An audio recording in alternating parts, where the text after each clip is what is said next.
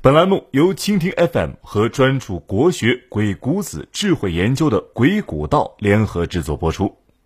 鬼谷道致力于鬼谷子纵横学权谋运用智慧的研究与探索。更多精彩内容，敬请微信公众号搜索“鬼谷道”。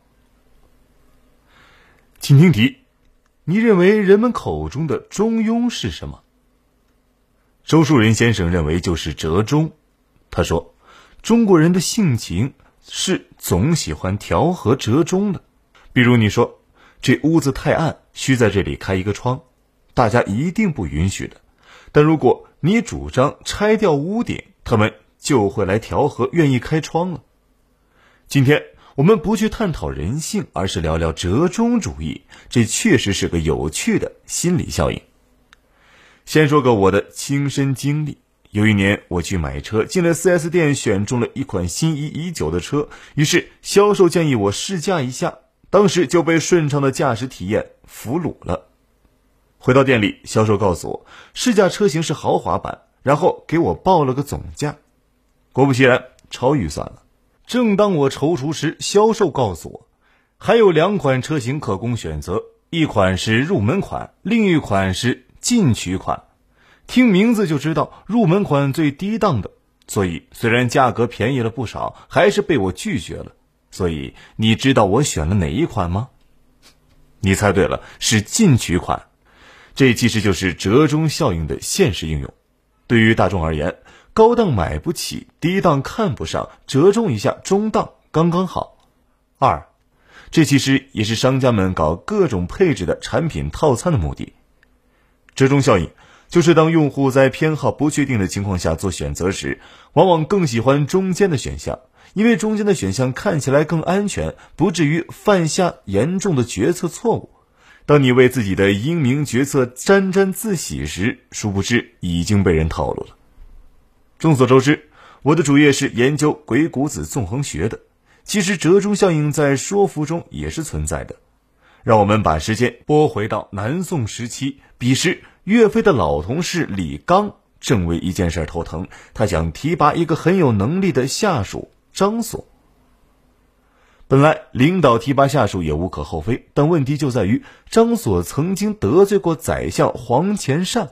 如果直接提拔，一来就等于得罪了黄潜善，不给人家面子；二来黄潜善也可能暗中作祟，那么事情就搞黄了。多说一句，李纲是南宋的抗金主战派，黄潜善是议和派，分属两个派系。而这个黄潜善跟秦桧、汪伯言、贾似道堪称是南宋四大恶人，甚至名声比秦桧还臭，人人得而诛之。这个张所就是黄潜善曾经重点照顾的对象。李刚犯难了，工作中有矛盾，立场上有分歧。黄潜善还不是什么善茬，所以怎么办呢？三，在一个风和日丽的日子里，李刚正好遇到了黄潜善，两人寒暄一番以后，李刚开始抱怨了。他说。现在金人压境，朝廷处境艰难。身为朝廷命官，本应负有维护天下安危的重任，但是四方的官员们却躲躲藏藏，不愿上前线。虽说养兵千日，用兵一时，如今却找不到人才，队伍实在不好带呀。很显然，李刚是在做铺垫，设置一个大前提：朝廷情况危急，正处于无人可用的境地。既然问题说出来了，应该怎么办呢？李刚接着说：“前议至河北宣抚司，独一张所可用，啥意思呢？前次朝廷提议设置河北宣抚司，唯独张所可以任用。李刚说出了自己的人选，并且用了个‘独’字，表达了自己的态度。到这里为止，李刚都是在自说自话、自问自答，说服力还是很有限的。所以他会怎么做呢？四。”李刚随即说明了自己的苦恼，又以狂妄有言得罪如所之罪，孰谓不疑？弟今日事迫，不得不试用之。李刚告诉黄潜善，张所这人太狂妄，不会说话，以前得罪过黄大人，所以现在再任用他实在不合适。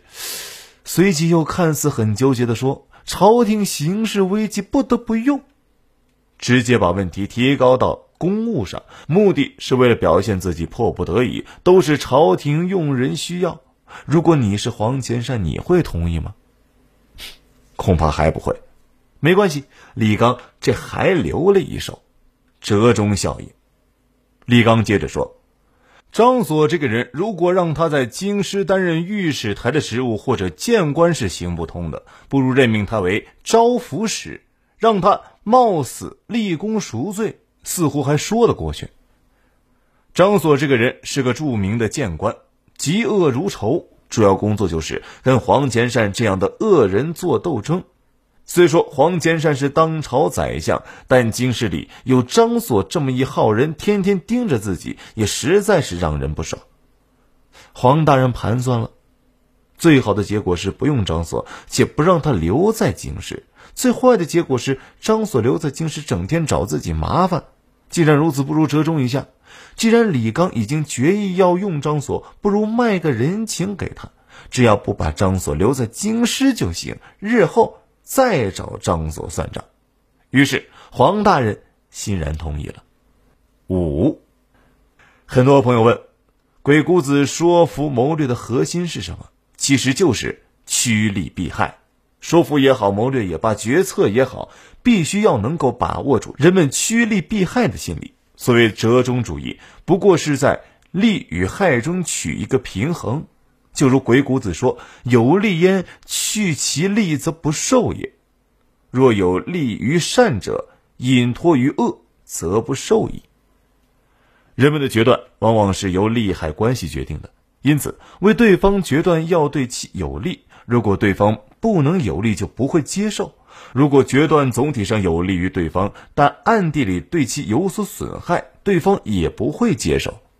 所以，你知道什么是折中主义吗？本质上就是利害平衡，因为人们早就习惯了两利相权取其重，两害相权取其轻。本文由鬼谷道创始人鬼谷信原创，更多精彩国学鬼谷子纵横智慧内容，敬请微信公众号搜索“鬼谷道”，阿信与你一起纵横捭阖，鬼谷论道。